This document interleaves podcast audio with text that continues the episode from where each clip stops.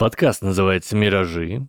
Веду его я, Алихан, а слушайте его вы. Уникальный человек со своими взглядами, ценностями, талантами и жизненными обстоятельствами. Почему я делаю акцент именно на вас, скоро поймете. Сегодня мы разбираемся в том, почему люди склонны навешивать на других ярлыки, а свои неудачи оправдывать обстоятельствами. Как культурный бэкграунд влияет на суждение и как наш мозг экономит ресурсы за счет пренебрежения окружающими. Это эпизод о фундаментальной ошибке атрибуций.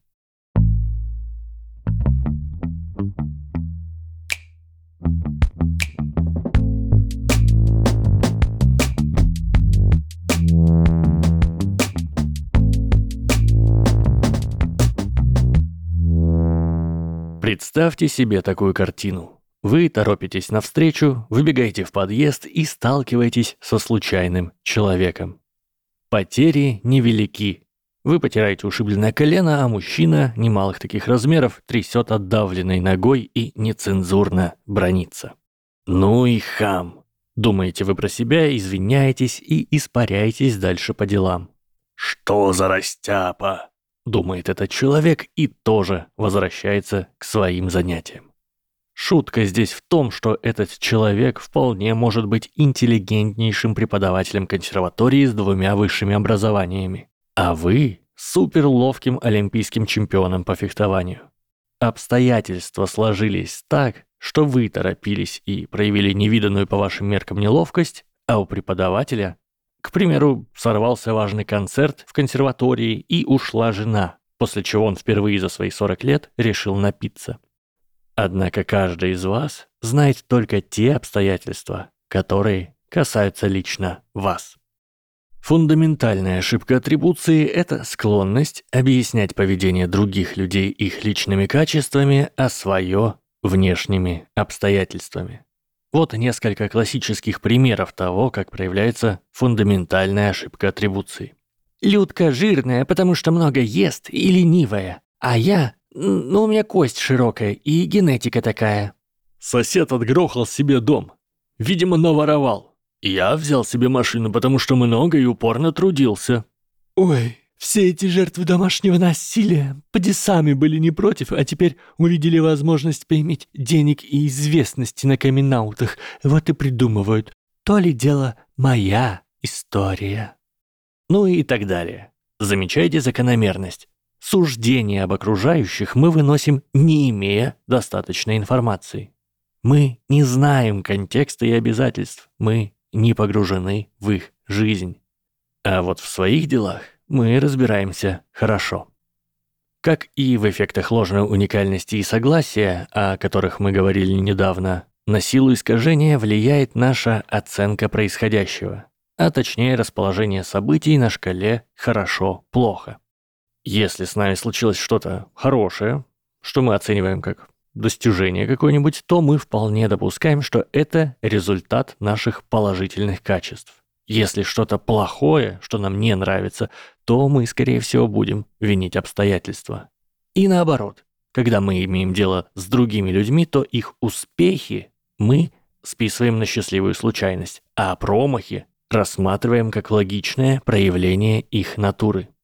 Помимо нехватки информации, этому искажению способствует нежелание нашего мозга работать больше, чем нужно для выживания. В случае, когда речь идет о других людях, упрощенное, неэнергозатратное мышление работает так. Когда мы оцениваем чужие действия, мы, во-первых, осознаем, что человек делает. Во-вторых, определяем, для кого такое поведение было бы типичным. И только если у нас действительно есть причины тратить энергию на размышления, если это что-то важное, мы рассматриваем обстоятельства.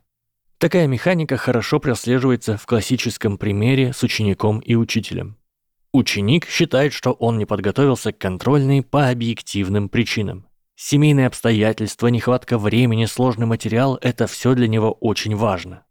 У учителя же нет ни времени, ни сил разбираться в обстоятельствах и причинах неудач каждого своего ученика, которых у него может быть несколько сотен.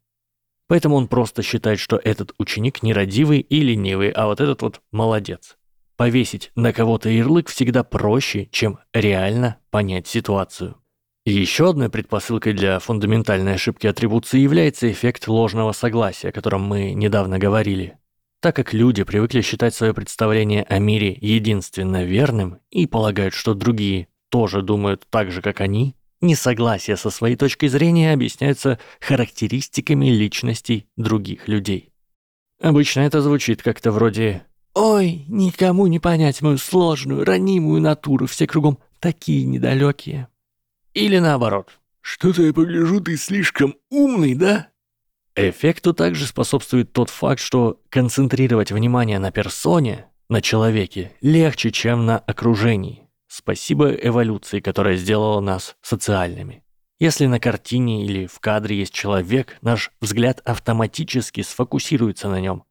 Если в истории есть главный герой, то сколь бы живописно не рассказывал автор о занавесках, мы будем концентрироваться на герое. То же происходит и в реальном мире. Если в ситуации есть человек, мы обращаем внимание в первую очередь на него. В то же время, когда главным героем ситуации выступаем мы, мы редко смотрим на себя со стороны занимая позицию наблюдателя или актора.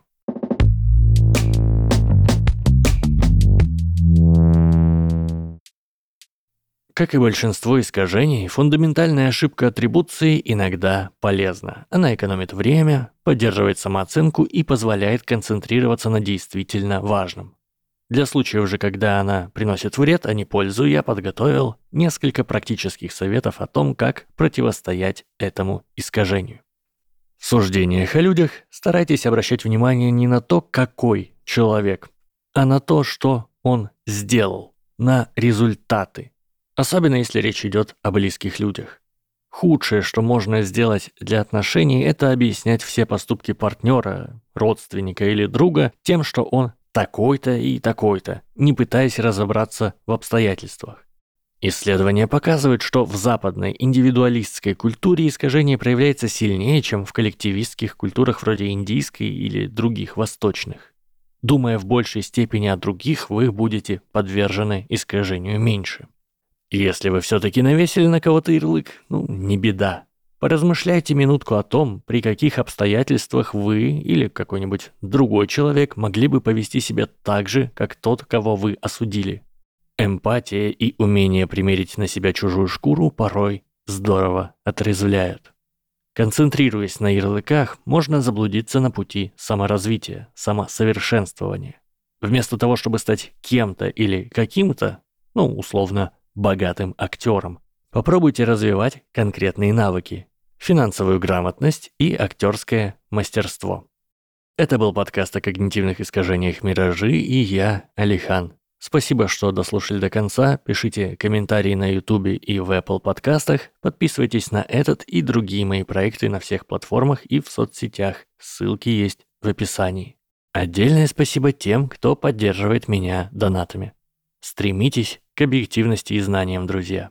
Всего вам доброго.